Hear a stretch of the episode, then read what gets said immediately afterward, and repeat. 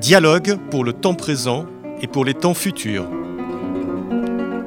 Une émission de Marc Wielinski tous les dimanches de 13h à 14h sur RCJ.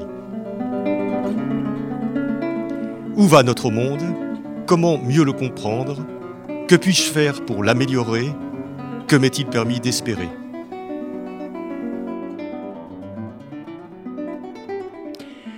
Aujourd'hui, le Grand Orient, les lumières sont éteintes avec Michel Maffezoli.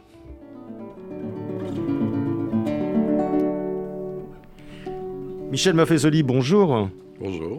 Euh, vous êtes venu euh, plusieurs fois à ce micro déjà. Vous êtes euh, sociologue, philosophe, professeur émérite à la Sorbonne auteur de plus de 40 ouvrages, je crois, traduits dans, de nombreuses langues, euh, toujours autour de, notre société que vous appelez postmoderne, qui est la société qui se, développe sous nos yeux.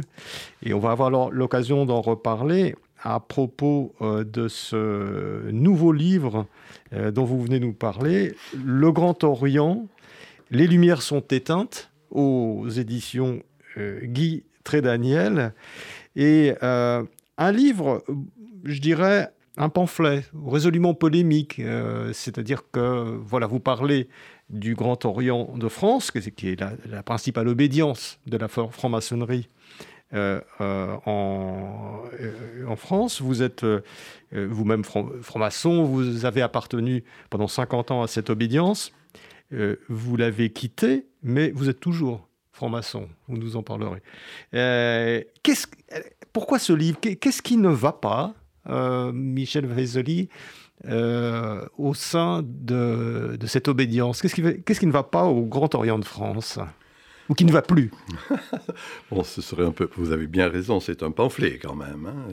Je n'ose pas dire que c'est un règlement de compte, mais enfin, disons que j'ai constaté, pour y avoir été initié en 1972, euh, j'ai constaté lentement une lente dégradation.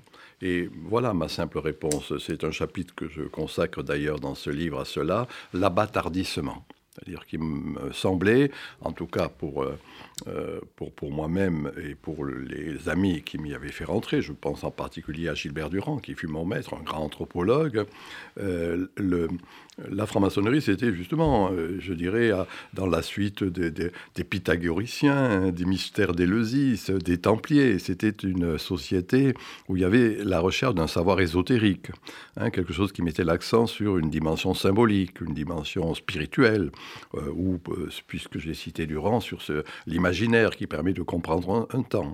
Et là, voilà, moi, il m'a paru que depuis en tout cas deux décennies, moi c'est mon sentiment, où j'ai essayé de me battre en disant il faut garder ce trésor caché, hein, qui pour moi est un trésor euh, de toute société, a besoin des, de toute civilisation, pardon, a besoin de sociétés de ce genre. Et eh bien progressivement, ils ont en quelque sorte euh, gaspillé ce trésor, voire l'ont dénié, et c'est ce qui me paraît être le cas actuellement, où le Grand Orient est devenu ce que j'appelle un club politiste, hein, c'est-à-dire dans le fond quelque chose qui prend la place c'est-à-dire un club de politiciens, d'affairistes, vous, le dites aussi. On peut dire d'affairistes, enfin, hein. euh, mais en tout cas, quelque chose, un club qui a, qui a perdu l'essence de l'ordre maçonnique. Voilà le, fondement de, ma, de mon désaccord euh, qui s'est affiché, qui s'est affirmé. J'ai fait des écrits et là maintenant je sors ce livre qui, en qui essaie de rendre compte de cela. Mais alors, euh, Michel Vézoli, bien sûr, euh, alors vous, vous, parlez de cette dégradation vers une certaine. Vous parlez d'un think tank, c'est devenu un think tank ou une ONG, ou enfin quelque chose qui est un, club, un rendez-vous de gens qui ont envie de d'avoir une certaine influence dans la société. Est-ce qu'ils en ont vraiment? On reviendra dessus. Mais voit qu'ils ont envie d'avoir une certaine influence dans la société et, qui ont perdu euh, les racines, euh, ces racines spirituelles. Mais en fait, est-ce que finalement, euh, quand même, c'est une question qu'on doit vous poser souvent, mais est-ce que la franc-maçonnerie il n'y a pas toujours eu ça, un peu dans la franc-maçonnerie depuis le début, c'est-à-dire qu'il y a eu effectivement la dimension maçonnique, mais il y a aussi la dimension euh, voilà, de, gens qui se rendaient des services, qui voulaient influencer, influer sur le pouvoir. Euh, euh, ça a toujours existé. Oui et non, c'est-à-dire que ça dépendait de, je dirais, de, l'importance que prenait cette dimension-là. De mon point de vue, en tout cas, euh, pour ma part, tout ce que j'ai vu, c'est que ce n'était pas l'importance, ce n'était pas la, chose la plus importante, pardon. Il y avait plutôt, euh, ou encore, euh, cette dimension que j'ai indiquée, hein, de recherche symbolique, spirituelle, culturelle. Et on a pu voir, vous savez, chaque fois qu'une institution tente à perdurer, à perdurer elle se sclérose en quelque sorte. Hein. Je, cite d'ailleurs là le pamphlet d'un de mes vieux amis qui s'appelait Guy Hockenheim et qui a écrit Lettre à ceux qui sont passés du Colmao au Rotary. Amusante comme expression, mais rendant attentif au fait que ce qu'étaient les révolutionnaires des années 68 étaient devenus les notaires à la place des notaires. Eh bien là, c'est un peu le, ce qui me paraît être le cas au Grand Orient, c'est-à-dire que autant il y a soyons clairs, euh, le fait que les partis politiques, les syndicats ne, fonctionnent plus, ou en tout cas marginalement. Moi, j'étais professeur à la Sorbonne, j'ai vu comment progressivement les étudiants ne s'engageaient plus dans les partis politiques, et a fortiori dans les syndicats. Eh bien, euh, d'une certaine manière, et d'une manière certaine, pardon, eh bien, le Grand Orient tente à remplacer ce côté syndicaliste et politiste. Hein.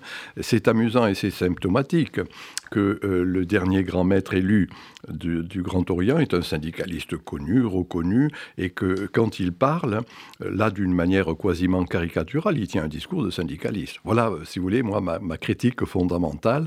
Alors, vous voyez, je ne nie pas ce que vous avez dit, c'est-à-dire qu'il y y a toujours eu, pour partie, Hein, en tout cas au Grand Orient, pas d'autre obédience. Mais il y a eu pour partie cette dimension un peu politique. Hein. on, le voit bien, si vous voulez, à la fin du 19e, euh, tout, pendant un bon tiers du, du 20e siècle. Mais il y avait quand même, le, je dirais, ce, ce trésor caché important qui restait, qui était prédominant. Ce n'est plus le cas.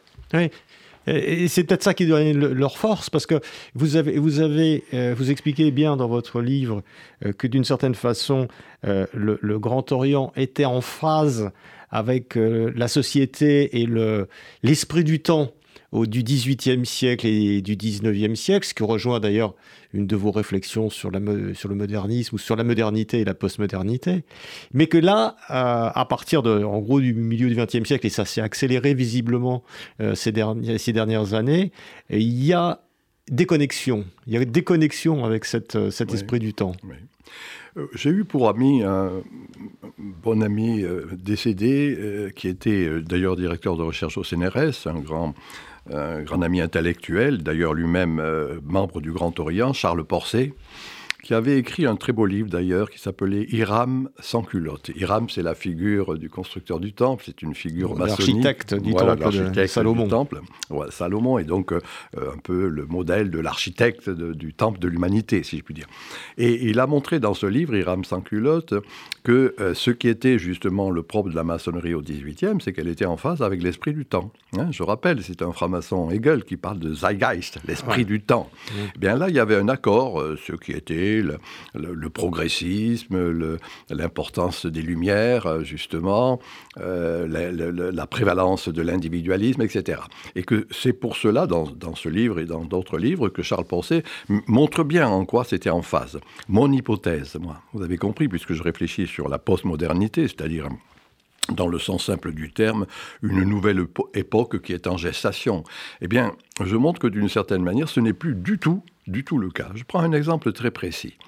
Euh, à l'encontre de ce qu'il est trop fréquent de dire, là je me permettrai d'être un tout petit peu sociologue, les, jeunes générations ont une appétence pour le spirituel. Hein. Un de mes livres précédents, La nostalgie du sacré, où j'insistais là-dessus, où je montrais comment, d'une certaine manière, euh, ce sacré était euh, ce qui caractérisait l'esprit du temps. Et on a des kilos d'exemples qui le montrent, je dirais, quotidiennement hein, au niveau de ces jeunes générations.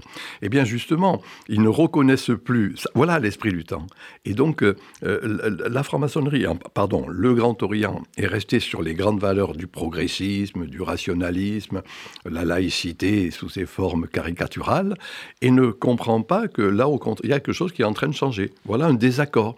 Et l'exemple, le chiffre que je donne, moi je le dis comme ça, je ne suis pas un amoureux du chiffre, mais c'est quelque chose qui est avéré pour les connaisseurs, 65% euh, des jeunes qui rentrent euh, au Grand Orient ne terminent pas l'année. C'est-à-dire, mmh. ils se rendent bien compte que ce qui était leur appétence, leur désir de participer à cette réflexion euh, spirituelle ou culturelle, ce n'est plus le cas, et que ce qui va prédominer, ce sont les fameuses questions sociétales. Hein. C'est-à-dire, dans le fond, des questions qui sont nécessaires, et qui, moi, je, je n'en nie pas l'importance, si vous voulez, mais ce n'est pas le lieu si vous voulez.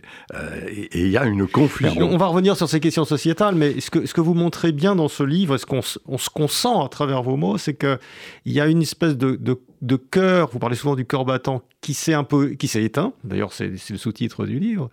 Euh, euh, une espèce de réflexion euh, spirituelle entre entre personnes, ce frottement des âmes, un peu ce frottement des frères, qui est qui a qui est là le secret un peu le, et, le, le, trésor de, de, cette de cette de cet ordre, qui, lui, comme il s'est vidé, finalement, la discussion sociétale s'est elle-même vidée, puisqu'elle est plus alimentée par cette espèce de, euh, d'élan intellectuel euh, de base. C'est, ça que vous vous rendez, bien, vous rendez bien compte de ça? Oui, si vous me permettez, je vais employer un mot qui toujours fait un peu peur, mais il n'y a pas lieu d'avoir peur. on a pu le montrer comment chaque civilisation avait nécessairement besoin d'un lieu ésotérique. Hein, ésotérique, c'est-à-dire là où, dans le fond, euh, on approfondissait un certain nombre de questions. Et parce qu'il y avait cela, eh bien, il y avait après une réflexion exotérique, une application. mais il fallait d'abord qu'il y ait cette ésotérisme, c'est-à-dire, si on n'a pas peur du mot, dans ce, lieu, ce laboratoire, en quelque sorte, où on confronte des idées, et puis par après, ça, ça se diffusait, ça devenait exotérique.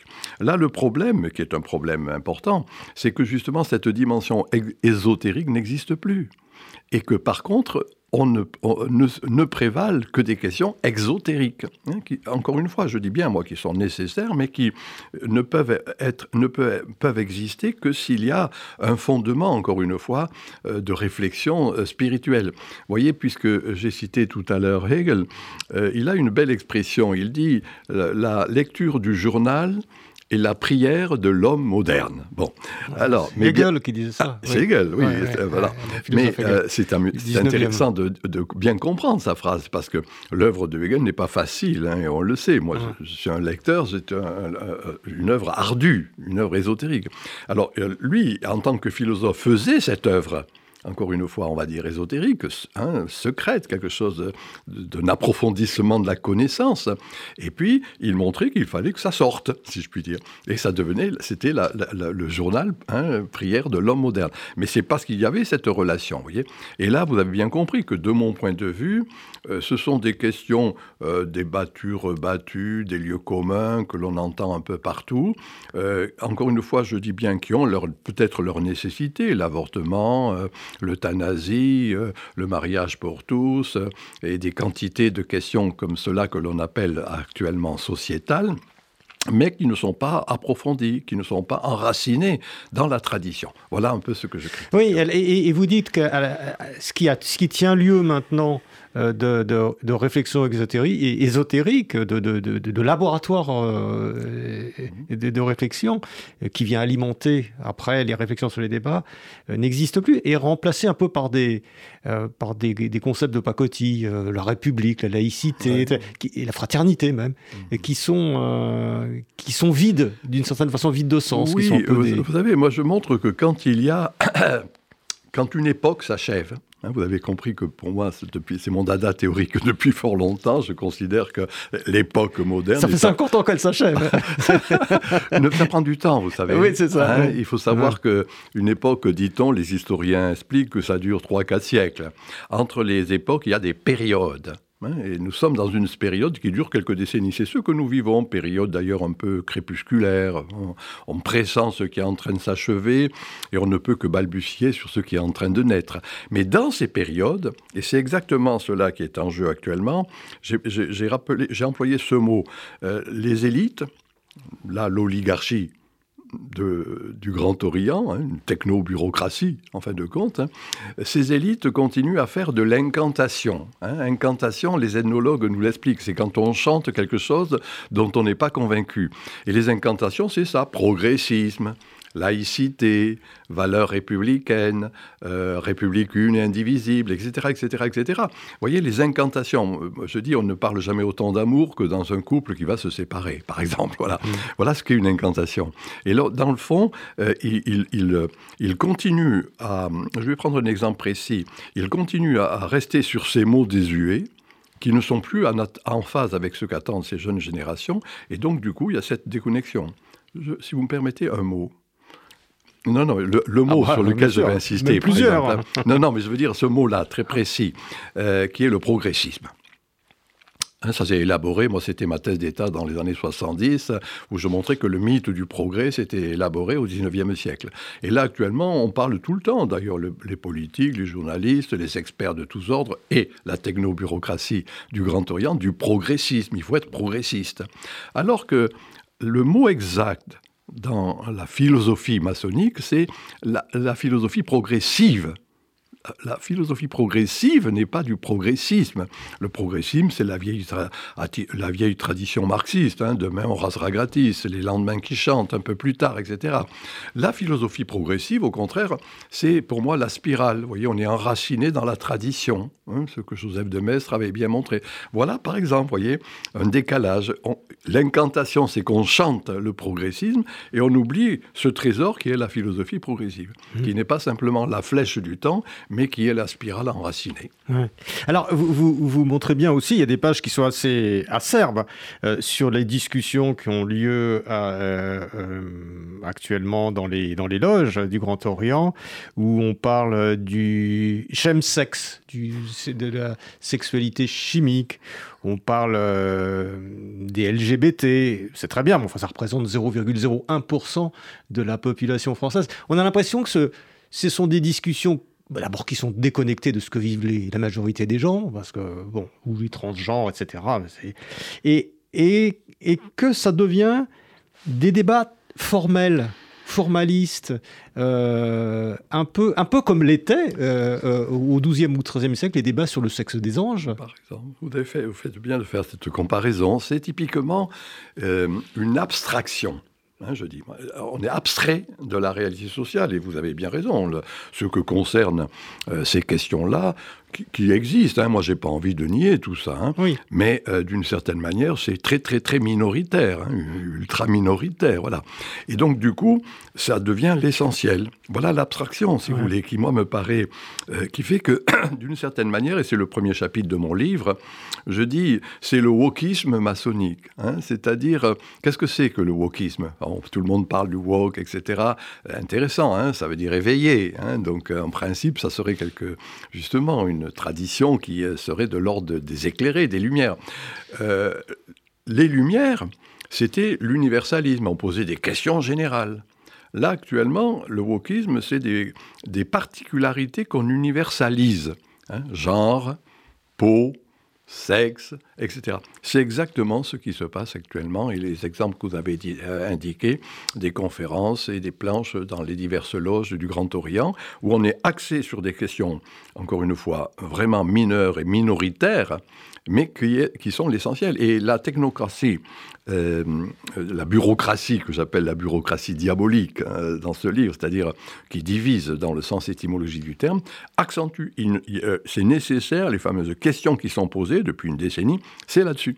Hein, des questions, euh, chaque loge doit réfléchir euh, chaque année sur quatre ou cinq questions. L'essentiel, ce sont ces questions-là. Ouais, ce sont des, devenues des questions, euh, oui, comme ça, formelles, des espaces de passage obligés, qu'il faut, il faut discuter, avoir une opinion sur des choses qui nous. Et qui, du coup, marginalisent les autres dimensions symboliques, culturelles et spirituelles. C'est ça le problème.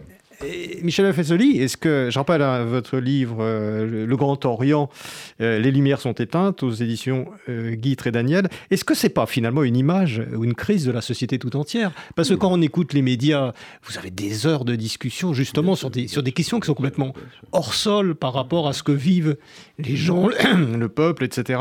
Et, est-ce, est-ce que c'est pas à l'image finalement Non, mais bien évidemment. macro, du macroscope national bien, évidemment, mais c'est cela qu'il faut regretter. Vous avez compris. Hein, c'est-à-dire que, oui, moi je considère, vous je l'ai dit, hein, que nous sommes dans une période crépusculaire, c'est une période de décadence. Hein. Mmh. Il y a régulièrement des décadences dans le sens simple du terme. Hein. Des cadavres et quelques valeurs tombent. c'est le cas. Mais alors donc on le voit au niveau des élites. Moi j'écris un livre sur la faille des élites et je montre bien comment actuellement, et c'est l'aspect le plus grave socialement euh, que nous vivons actuellement, c'est-à-dire euh, ces élites sont déconnectées. Hein, et du coup il y a un désamour, euh, un abstentionnisme faramineux, le fait qu'on ne se reconnaît plus dans les pouvoirs publics, etc. etc.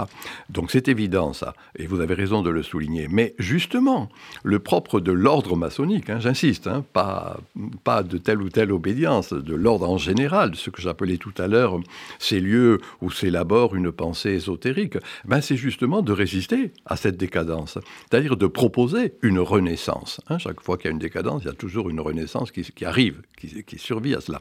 Et il me paraît, c'est ce que j'essaie d'analyser très précisément, euh, que euh, euh, justement, au lieu de participer à cette renaissance, le Grand Orient n'est qu'une manifestation de cette décadence. D'ailleurs, soyons clairs, il est lui-même en décadence. J'ai un chapitre que j'appelle 50 nuances de gris, pour rendre attentif. Moi, quand il n'y a que des vieux. Hein, en gros, moi, quand je suis... Je crois que la moyenne d'âge du Grand Orient, c'est 60. Quand je suis rentré, moi, la moyenne d'âge en 72, c'était 42 ans. Actuellement, le grand maître l'indique, et l'a indiqué, c'est 65 ans. Vous voyez? Moyenne d'âge, ça veut dire que c'est bien plus vieux encore. je dis 50 nuances de gris, il faudrait dire 50 nuances de blanc. Mais enfin bon, disons quelque chose qui fait que euh, ça n'intéresse plus ces jeunes générations. Voilà, c'est tout. Et c'est un signe intéressant. et j'essaie de montrer comment a pu se faire cet abattardissement, comment euh, on, est passé de la liberté de penser, de la tolérance à l'intolérance, comment on est passé d'une attitude qui était non dogmatique à un dogmatisme inquisitorial, véritablement? Voilà ce que de Mais est-ce que justement l'intolérance vient pas du fait qu'on a figé les mots, les concepts qui sont plus irrigués? je crois que vous parlez à un moment donné de, des laïcars ou du, débat sur la laïcité, euh, qui, qui est effectivement devenu une, notion tellement formelle euh, qu'elle est, est, une espèce de dogme, une inquisition de la laïcité. Oui, oui, euh, qui est devenu un laïcisme. Un laïcisme. Je montre, si vous me permettez ce petit écart, dans un livre précédent, j'avais montré que, dans le fond, dans les couvents du Moyen Âge, les frères Lay, on appelle ça les frères convers, c'était justement, le, c'était pas les prêtres, hein, c'était pas les curés qui euh, disaient l'office, c'était, on dirait de nos jours, les techniciens de surface, ceux qui balayaient en quelque sorte. Les, les frères lais, le vieux mot français c'est les frères lais, ça vient du grec laos, laïkos, le peuple. C'était les gens du peuple. Et je montre que par une curieuse inversion, mais qui est fréquente dans les institutions, eh bien, euh, ce sont ceux-là qui sont devenus les nouveaux curés. Hein, une attitude cléricale. Et donc, euh, ce n'est plus de la laïcité légitime, moi je considère la laïcité légitime, c'est devenu du laïcisme intolérant. Voyez et c'est intéressant de voir revenir cette espèce de laïcisme très fort qui va évacuer, encore une fois, ce qui me paraît être, moi, le retour du sacré. Hein, le, fait qu'il y ait des préoccupations qui ne sont pas simplement matérialistes. Alors c'est intéressant de voir, moi je considère, je le dis, que euh, ce Grand Orient est socialisant ou marxisant. Pourquoi? Ben, Parce que l'accent qui est le sien est de mettre la priorité, je dirais, sur le matérialisme, l'économie, encore une fois, toutes choses qui ont leur valeur, moi j'ai pas envie de dénier ça, mais qui n'est pas le domaine, euh, encore une fois, d'un ordre maçonnique. Eh bien voilà, c'est en quelque sorte, c'est en ce sens que je considère que c'est euh, une institution, un club politiste assez socialisant, pour hmm. dire les choses simplement. Vous parlez aussi du, du veau d'or euh, de la démocratie. Ah. C'est-à-dire qu'effectivement, mais quand on vous écoute, on se rend bien compte dans les débats, euh, pas forcément du Grand Orient d'ailleurs, les, débats euh, qu'on peut avoir un peu, partout, que on travaille sur des mots qui sont anciens et qui n'ont plus de prise avec, euh, le, avec le réel actuel. C'est vrai que parler de démocratie quand il n'y a que 20% des gens qui, qui, vont se déplacer pour les élections, ça, ça devient compliqué. compliqué. Euh, moi, je, je, me suis amusé en jouant sur les mots. J'aime beaucoup les étymologies. Que la, ces démocrates sont très peu démophiles. C'est-à-dire qu'ils n'aiment pas du tout le peuple. Alors bien sûr que justement on en rajoute. Hein, voilà encore une incantation cette démocratie, c'est-à-dire que euh, euh, l'attitude même d'ailleurs, le fonctionnement du Grand Orient, euh, j'ai dit le, poisson pourri par la tête, hein, c'est-à-dire comment cette bureaucratie se veut démocrate alors qu'elle n'écoute pas ce qui est la base. Elle n'écoute pas que continue à exister, et moi j'ai des, quantités de, messages qui me sont envoyés des membres du Grand Orient, qui reconnaissent que j'ai raison et qui, d'une certaine manière, parce qu'ils se rendent bien compte que ce qui était leurs préoccupations ne sont, pas, ne sont plus pris en compte. Et, donc les démocrates du euh, censément euh, de la bureaucratie euh, ne comprennent pas le peuple, ne comprennent pas la base même maçonnique qui est la, qui est la sienne. Et vous allez jusqu'à dire que la devise liberté, égalité, fraternité, euh, qui est la devise maçonnique, qui l'a été avant d'être la, devise de la République française d'ailleurs, euh, elle aussi, elle a vieilli, elle a pris un coup de vieux. Oui, oui, bien sûr, parce que, euh, ben, disons-le tout net, je sais que c'est assez choquant ce que je vais dire, on va rentrer dans une société où l'égalitarisme, je crée ce, néologisme, hein, c'est-à-dire l'égalité qui est une loi en quelque sorte, euh, laisse la place à une autre, un autre type de société qui est euh, le, retour d'une pensée assez hiérarchique. Moi, j'ai pas peur du mot. Hein. Hiérarchie, c'est encore une fois un ordre à partir justement de la dimension sacrée. Et autant la modernité a reposé sur cette pseudo-démocratie, autant actuellement il y a plutôt dans les groupes, euh, dans les, ce que j'appelais moi en son temps les tribus, hein, les, communautés qui constituent euh, nos, nos, nos, villes, eh bien il y a plutôt une attitude, je dirais, de, de renvoi, c'est-à-dire je suis à un moment donné le chef, demain je serai tout à fait autre chose, vous voyez, tout à l'avenant. De la même manière, le mot fraternité, moi, me paraît être un mot totalement galvaudé, qui ne signifie plus rien, vous voyez, encore une fois, de, de ces incantations. Et à cet égard, euh, je considère que l'idée de l'idée, euh, j'utilise un vieux mot de, ma région, de, de l'Occitanie, l'affrèrement. Hein. Oui, l'affrèrement, il y a de la fraternité dans le cadre de l'affrèrement, c'est-à-dire le fait de partage, d'échange, etc., ce qui n'est plus le cas dans l'attitude inquisitoriale et cléricale, parce qu'en gros, c'est ça le fond. Hein. cette bureaucratie maçonnique est devenue cléricale. Mmh. Hein. Euh, euh, cléricale à la place de ces curés que le conspuaient à l'époque, euh, elle n'a fait que reprendre leur rôle, en quelque, sorte. Elle s'est transformée.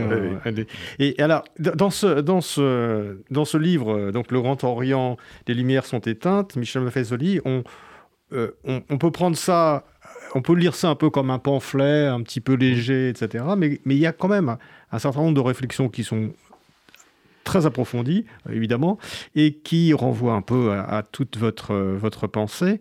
Et, par exemple, vous dites à un moment donné, la doxa du Grand Orient est maintenant entièrement moderne.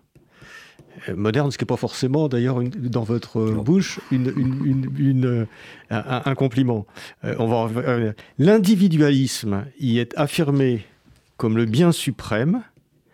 Les différentes réformes dites sociétales n'ayant pas d'autre objectif que d'affirmer la prééminence du je sur le nous, de la liberté individuelle sur le bien commun, de la volonté individuelle sur les lois naturelles et finalement des droits individuels sur les obligations communes. Alors, c'est une phrase, elle est à la fois très claire et d'une richesse incroyable, c'est quand même très dense ce que vous dites là.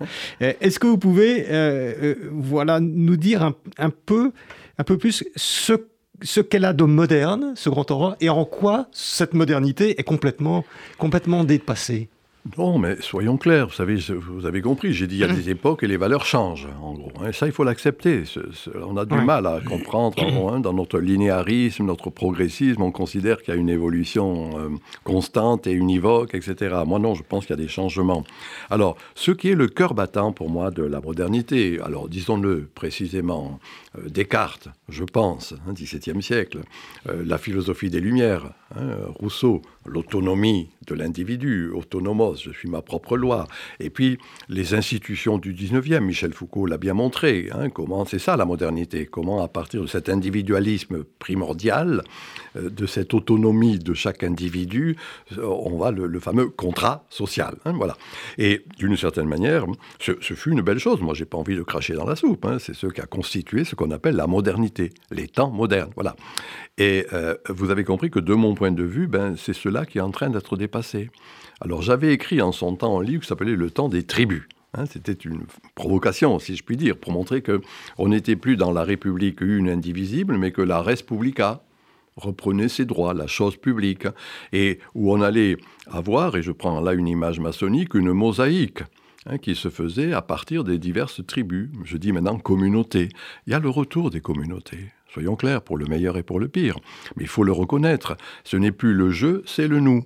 Hein, et on voit bien comment, d'une certaine manière, en particulier ces jeunes générations, s'enracinent dans cette belle vieille idée de la communauté. Hein, de divers ordres, il y a des communautés de divers ordres, légitimes à mon avis. Et ça, vous dites que c'est quelque chose que euh, le, Grand Orient n'arrive pas à accepter. Non, non, il reste. pourquoi? Parce qu'il pense individualité. Il pense individualisme. Et individualisme. Individualisme, hein, et, il continue à penser, encore une fois, sur ce qui fut une grande valeur de la modernité. Voilà.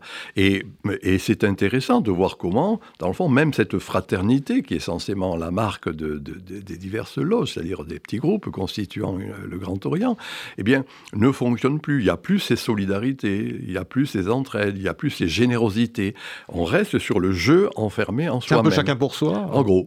Hein, quelque chose qui est le propre, de en gros, globalement, de la société, il faut bien le dire, hein, pour moi finissante, mais ça reste encore une fois ce qui est affiché, hein, compte tenu de l'individualisme contemporain, disent les politiques, les journalistes, les experts, etc. Non, il suffit de sortir dans la rue pour se rendre compte comment il y a toujours cet Internet aidant, téléphone portable aidant, quelque chose, qui fait qu'on est toujours en communauté. J'appelle cela, moi... mais les communautés font peur très peur. On parle de communautarisme.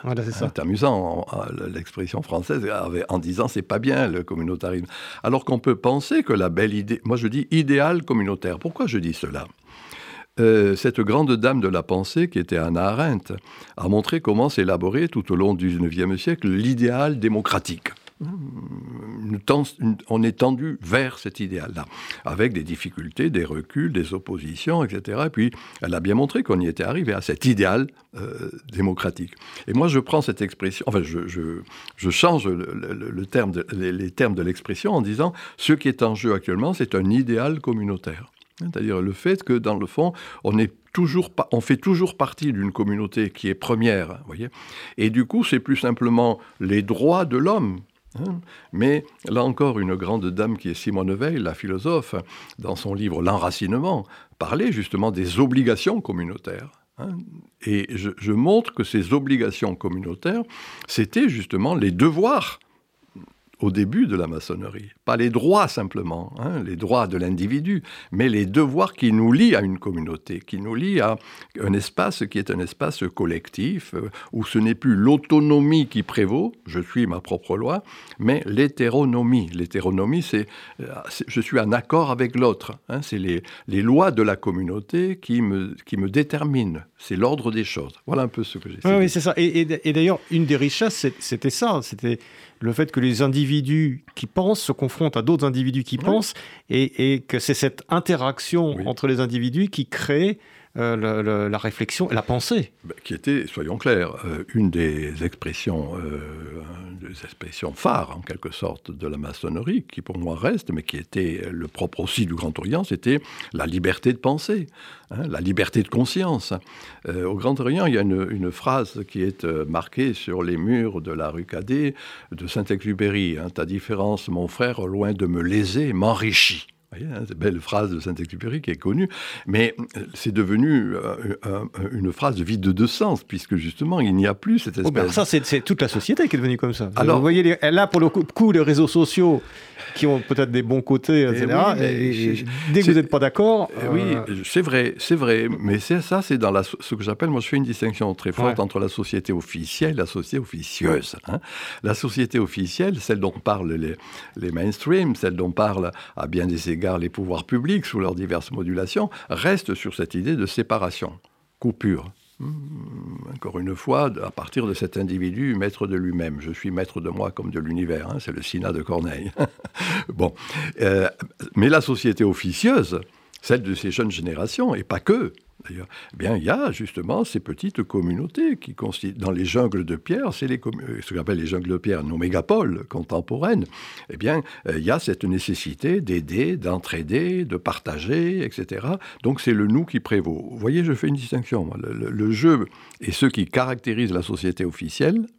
Le nous alors communauté, tribu, peu importe, moi j'ai pas un fétichisme des termes là-dessus, et ce qui caractérise la société officieuse. Et d'une certaine manière, moi il me paraît que la, la, doxa, c'est-à-dire l'opinion commune du Grand Orient, est restée sur cette idée d'individualisme autonome alors qu'il ne sait pas penser justement l'affrèrement qui est en gestation actuellement. Moi, je considère que c'est ce qui va caractériser la postmodernité, mmh. c'est cet affrèrement, hein, c'est l'entraide sous ces diverses modulations. Et où est-ce que cela se manifeste? Vous avez dit l'expression. Et il faut y être attentif. Les réseaux sociaux, les blogs, les forums de discussion. Il y a là, dans cette, ce que j'appelle moi la cyberculture, quelque chose qui est alternatif à la dimension simplement officielle. Et c'est là où se créent, pour diverses raisons, des, des, des communautés religieuses, euh, spirituelles, euh, culturelles, sportives, musicales. Pour le meilleur et pour le pire. Bien évidemment, bien évidemment. Hein, sexuelles, pour le meilleur et pour le pire, mais après tout, c'est un apprentissage qui est en train de se faire. Et c'est à nous de l'accompagner. Hein, c'est Walter Benjamin, ce grand philosophe qui m'a beaucoup marqué, disait chaque époque rêve la suivante. Il faut accompagner ce rêve pour que ça ne devienne pas un cauchemar. Voilà, il y a un rêve en gestation actuellement du nous. C'est notre travail, en tout cas moi c'est ainsi que je comprends le mmh. mien, euh, de, comprendre ce qui est en gestation et de l'accompagner pour que ça ne devienne pas le pire. Mmh. Alors Michel Maffesoli, vous avez la dent dure quand même pour les, bureaucrates du Cantorien de France, parce que vous dites en gros que bon, sont, sont des gens qui n'ont pas forcément très bien réussi dans la vie profane et qui, qui finalement trouvent là un moyen euh, d'exister, d'être quelqu'un et, donc une espèce de euh, médiocratie, euh, médiocratie euh, de, ces institutions, alors que vous dites au 19e siècle, bah, vous aviez des grands intellectuels, des grands prêtres, des, hommes politiques, des scientifiques, etc. Et là, bon, est-ce qu'on peut pas... Bon, on pourrait, on pourrait dire que vous êtes peut-être un peu méprisant parfois pour ce peuple que par ailleurs vous, vous, aimez. oui, non, pas pour le peuple, attention. Hein. J'ai dit pour ceux qui censément veulent diriger le peuple. Hein. Euh, alors oui, en la matière, je considère, je, caricature, hein. bon, je, veux faire ressortir quelque chose. Vous voyez, le propre de la caricature, c'est qu'on charge le trait pour faire ressortir ce qu'on ne veut pas voir, d'une certaine manière. Bon. Euh, là, en la matière, oui, c'est-à-dire que on a vu progressivement, prenons un exemple simple, comment, dans le fond, les, membres, la bureaucratie, hein, que j'appelle la bureaucratie diabolique, hein, c'est-à-dire dans le sens simple du terme, qui ne, qui ne, qui qui ne s'accorde pas, hein, qui, divise. Diabolos, c'est ce que ça veut dire, le diable, qui divise. Le diable, c'est ce qui divise. qui divise, diabolos en grec, qui divise, euh, alors que le principe, au contrairement, c'est d'unir véritablement. Eh bien, cette bureaucratie est constituée, pour une part, l'expression que j'emploie est un peu abrupte et certainement un peu trop exagérés, mais sont des ratés très souvent dans la vie professionnelle. Hein. Moi, je connais des quantités d'avocats de la série B, euh, euh, des, commissaires de police qui n'ont pas une vie professionnelle euh, importante. Bon, je ne vais pas dire les noms, c'est pas la peine de dire les, métiers qui sont en jeu, mais dans le fond, n'ayant pas eu ce succès professionnel, il, là, il faudrait être freudien. Il y a de la compensation. Hein, c'est-à-dire qu'ils se mettent des décors et ils, jouent les rôles importants au sein de cette bureaucratie que j'ai dite diabolique. Et c'est une compensation. Et c'est un fait, c'est-à-dire qu'on a vu comment, euh, depuis trois ou quatre décennies, ce que l'on appelle les grands maîtres, c'est-à-dire les présidents de, ce Grand Orient, euh, sont très souvent, euh, si je le, je dirais en latin, des minus abens. Ils en ont moins, je dirais. Et, là, moi, on pourrait dresser des listes, ce n'est pas nécessaire de le faire, mais qui montrent bien, en quelque sorte, comment ce ne sont plus ceux qui, dans le fond, cristallisaient ce qu'était un peuple, hein, les nobles, les grands de ce monde, les ministres, des intellectuels pas négligeables, euh, qui, jusque dans les années 50 du siècle dernier, jouaient un rôle, si vous voulez, qui n'était pas négligeable au sein des diverses obédiences et du Grand Orient en particulier. Voilà, il y a une décrépitude, soyons clairs, c'est cela l'abâtardissement. Hein. Et du coup, euh, comment dire, euh, ces gens de qualité mineure en rajoutent. Hein, et, veulent euh, euh, devenir justement cette, une bureaucratie qui divise. Je fais exprès de dire bureaucratie diabolique parce que dans ma jeunesse, j'ai lu le livre d'un euh, qui était un grand historien de la Chine antique et qui montrait comment s'était élaboré ce qu'il appelait la bureaucratie céleste, hein, dans l'histoire qu'il donne de la Chine, c'est-à-dire ceux qui étaient des, bureaucrates qui étaient en phase avec la base, Hein, avec le peuple, mais qui dirigeait cela, mais à partir, encore une fois, de cette interaction très forte. Je dis la bureaucratie diabolique parce qu'ils ne sont plus en phase ni avec le peuple en général, ni même avec le peuple que représentent, encore une fois, les divers membres, les frères euh, du Grand Orient, par exemple. Est-ce que ça explique, Michel Mavessoli, que finalement, le, Grand Orient de France n'est plus l'influence euh, qu'il a pu avoir, ni plus le pouvoir qu'il a, pu avoir. Alors, la franc-maçonnerie a toujours été l'objet de fantasmes et, sur le pouvoir qu'elle a eu, elle a eu du pouvoir euh, dans les, au 18e, 19e siècle, c'est évident. Peut-être moins que ce qu'on pense, mais enfin, au moins un pouvoir intellectuel. Et là, visiblement, d'après ce que vous dites, hein, moi je ne suis pas un spécialiste, mais je, lis ce que vous écrivez, visiblement, c'est plus grand-chose le pouvoir de la franc-maçonnerie euh, sur la société. Oui, il est même, euh, soyons clairs, euh, je vais encore un peu exagérer, mais il est nul. non, je veux dire, il n'a pas de vrai pouvoir. Hein, voilà. mais justement, parce qu'il n'y a plus ce vrai pouvoir, alors que même tout au, bon, tout au début du XXe siècle, voyez, hein, jusqu'aux années 30 quand même. Ça, il y avait quelque chose qui faisait que, on le sait au nombre de députés, au nombre de, ministres qui étaient francs-maçons, qui étaient, semble-t-il, pas négligeables. Moi, je suis pas historien, mais enfin, cela a été souligné. Là, c'est plus du tout le cas, voyez.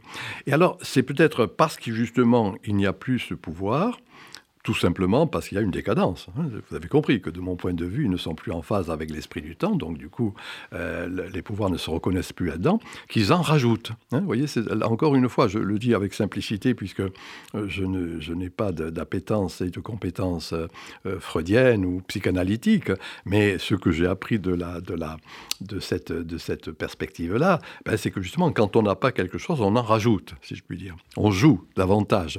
Et là, c'est ce jeu qui est, qui est fait Hein, en, insistant, euh, et on le voit, euh, euh, par exemple, quand les, diverses, les divers dignitaires du Grand Orient, ce qui n'était pas le cas en rajoute en allant régulièrement dans les émissions de, télé, de radio, de presse multiples et diverses, pour justement faire état de leurs préoccupations syndicales ou politiques. Voilà un bon exemple de compensation, hein, c'est-à-dire ils n'ont plus ce pouvoir, donc en, connivence avec l'oligarchie médiatique, ils, insistent sur ce qui est censément leur pouvoir, qui a bien des égards. D'une certaine façon, ils se servent du pouvoir qu'on attribue oui. Euh, à la, franc-maçonnerie pour exister dans le monde euh, extérieur, enfin dans le monde profane. Oui, alors que, soyons clairs, il y avait toujours cette dimension euh, qui, pour moi, n'est pas négligeable, du, secret ou du discret.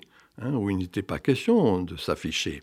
Et de ce point de vue, il joue le même rôle que euh, l'Église officielle catholique actuellement. Hein. on l'a vu euh, euh, dans les dernières heures, dans les derniers jours, hein, lorsque le discours du pape n'était plus du tout spirituel, mais renvoyé à des problèmes réels. Moi, je ne nie pas, mais qui n'est pas de son domaine, par exemple, les migrants ou, écologie ou des trucs dans ce genre, voilà, qui sont. Ah bah, on peut penser que le, chef de l'Église, le pontife, le chef de l'Église catholique peut avoir un message à donner euh, sur, sur, sur les migrants, sur des choses comme ça.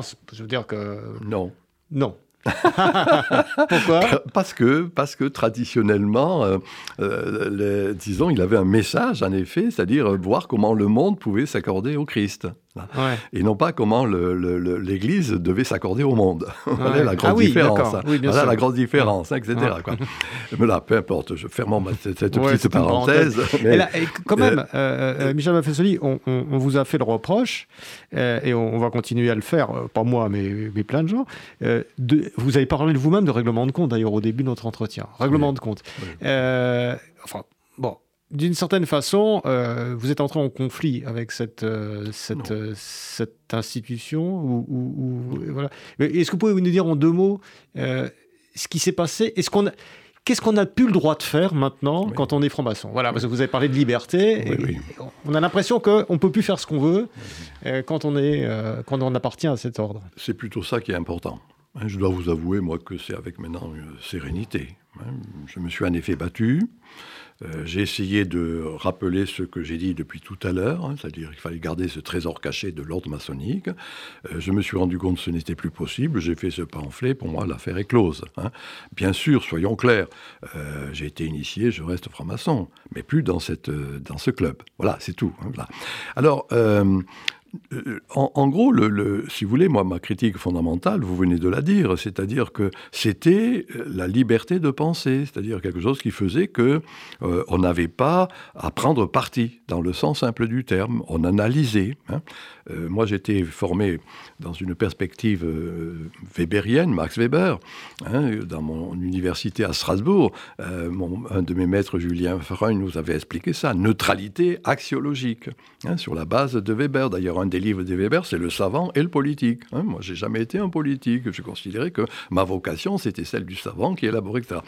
Eh bien, euh, voilà, il se trouve que ce n'est plus le cas au Grand Orient. Oui, C'est-à-dire, ou d'une certaine manière, ce n'est plus cette espèce, je l'ai dit depuis tout à l'heure, cette réflexion de fond, hein, employons encore ce mot ésotérique. Et du coup, on est condamné parce que justement, on va discuter avec tout le monde. Moi, j'ai été invité par Zemmour dans ses émissions. Euh, j'ai participé à tel colloque organisé par Collard euh, euh, à l'Assemblée nationale.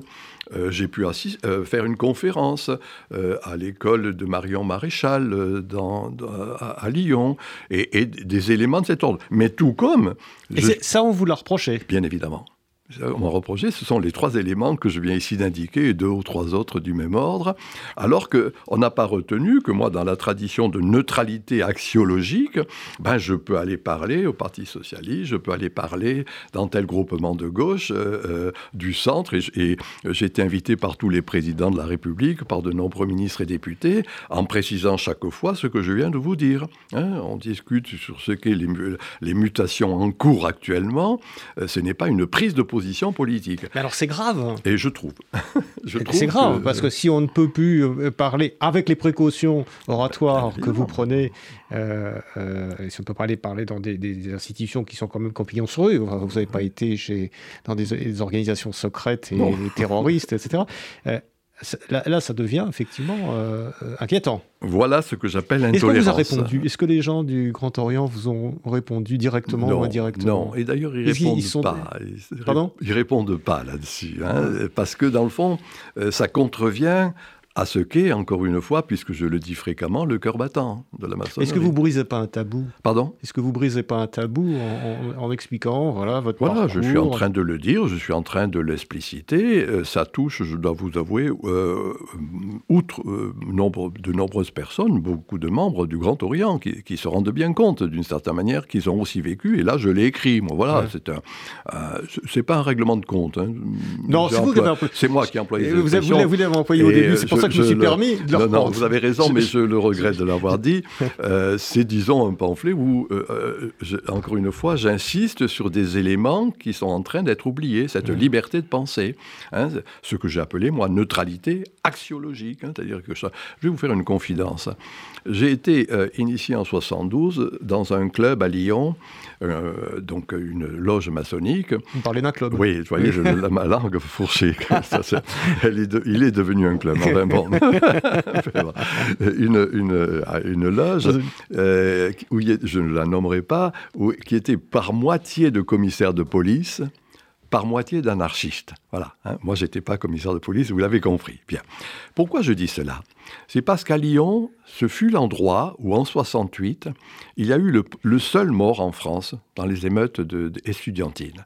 C'était un commissaire de police qui fut tué par un camion qui a roulé sur un pont qui était lancé par les étudiants. Vous voyez, un commissaire de police fut tué dans cette manifestation. C'est la, seule, le seul décès que l'on a pu, euh, dont on a pu parler en 68.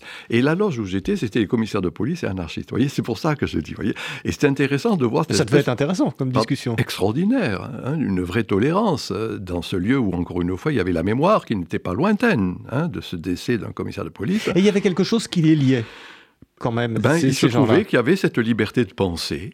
Hein, qui faisait que des, des oui, le désir de travailler ensemble. En gros, le fait que justement, euh, euh, il n'y a de construction du temple qu'à partir de la coincidentia oppositorum, de la coïncidence des choses opposées, hein, des, des, des, différences fondamentales, hein, de, de, ce qu'est justement la conjonction euh, fondamentalement de positions euh, différentes. Et c'est cela, fondamentalement, qui est l'humanité, véritablement. Est-ce que c'est pas ça qui nous manque maintenant? Ben, C'est le vrai problème. Euh, en fait, quoi, la police qui est déconnectée, enfin, il y a eu des, manifestations récemment déconnectées avec des gens qui ne veulent pas entendre parler, qui ne parlent que de violence policière et des policiers qui sont contracter, rétracter sur, sur, sur leur base. Est-ce que c'est ça en fait? Est-ce qu'on pourrait encore, est-ce que est-ce qu'un commissaire de police pourrait encore discuter avec un anarchiste maintenant, un membre de, je ne sais pas, quelle organisation avec des commissaires de police au sein du Grand Orient actuel, c'était plus le cas. Non, mais ce que je veux dire, vous avez raison, c'est un processus qui est social actuellement. Voilà, c'est encore une fois dans les, je l'ai dit depuis tout à l'heure, dans les périodes intermédiaires, périodes crépusculaires, il y a ce, conflit constant, et c'est grave, et à mon avis, euh, avec des dangers qui ne sont indéniables. Hein. J'ai écrit un livre qui s'appelle L'ère des soulèvements, il n'y a pas longtemps, hein, où je rend... oui, je sais, où je rendais attentif à cela. Hein, voilà. Alors, bien sûr que c'est un. Non, mais je renvoie à la discussion que, tout le monde peut trouver sur, sur YouTube, euh, qu'on a eu il y a quelques mois sur l'ère des soulèvements. Je vous remercie. Mais justement, c'est un fait social qui est là qui est réel, et vous venez en signaler quelques exemples, on pourrait en trouver bien d'autres. Mais justement, le propre euh, de, l'ordre maçonnique, c'est d'être un lieu où on trouve des moyens de dépasser cette attitude conflictuelle, hein, cette espèce de lutte à mort, à mort actuellement, qui est de plus en plus caractéristique de ce qu'est notre société. Et il me paraît que justement, eh bien, cet abattardissement dont je parle, euh, ce devenir euh, dogmatique, clérical, inquisitorial euh, du Grand Orient ne permet plus qu'il y ait cet échange, alors que c'était typiquement le lieu où cela pouvait se faire, pour remédier pour apporter déjà des solutions à cette espèce de, de, conflit constant qui est dans le propre de la vie sociale actuelle. Dernière question, euh, Michel Mavesoli, puisqu'on arrive à la fin de, notre entretien. Est-ce que, est que cette dérive, euh, cet euh, abadardissement dont vous parlez du, du, Grand Orient en France, est-ce que vous le constatez aussi dans d'autres pays, notamment, je ne sais pas, au, au, Royaume-Uni ou en Grande-Bretagne, qui est un peu le berceau de la franc-maçonnerie. Euh, est-ce qu'il y a le même type de dérive euh, Je ne le pense pas. Vous voyez, pour le dire d'une manière un peu crue, alors bien sûr, attention, moi je ne suis pas un historien, je ne peux pas comparer en divers lieux, etc. Mais en Grande-Bretagne, ce qui est le berceau, en effet, 1717 hein, de la franc-maçonnerie, ce qu'on appelait les, les constitutions d'Anderson, euh, promulgué, et cela est dit, encore une fois, dans beaucoup d'obédiences un peu partout, c'est rappelé, pas de discussion politique. Ah oui. C'est indiqué. Hein, c'est, je ne sais plus, la deuxième ou troisième euh, constitution, euh, injonction qui est proposée dans cette, ce texte fondateur. Pas de discussion politique au sein des, loges. Voyez Justement, parce que ce n'était pas là le lieu. Enfin, la politique fait partie de la vie. pourquoi oui, mais C'est notre façon d'interdire les choses. Là, moi, ça dit, il faut élaborer d'une manière profonde. Après, on va puiser dans cette élaboration pour faire de la politique. Ça, c'est autre chose. Hein, c'est l'ésotérique et l'exotérique. Hein, voilà. Donc, mais de fait, il n'y avait pas de discussion à proprement politique. On, réfléchissait plutôt au sens des choses fondamentales, c'est-à-dire quelque chose qui constitue le ciment essentiel euh, des structures anthropologiques de ce que nous sommes.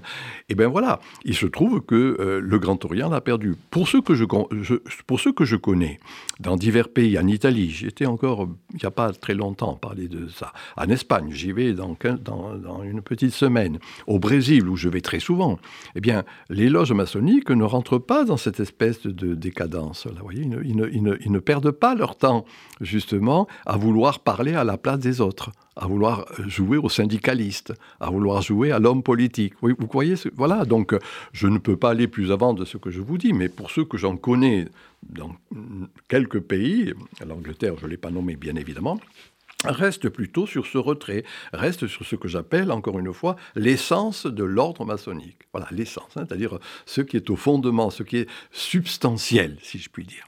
Vous avez compris, moi je ne nie pas, encore une fois, la question politique. C'est un problème normal et essentiel de poser des questions. Mais il y a des lieux pour...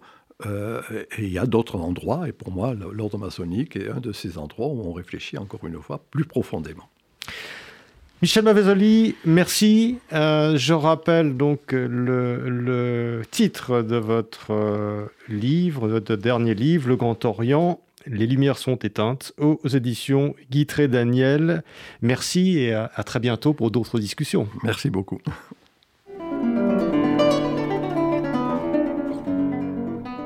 C'était Pile Poule, une émission de Marc Wielinski que vous pouvez retrouver en podcast sur le site de Radio RCJ et sur les différentes plateformes, ainsi que sur YouTube. À dimanche prochain, 13h.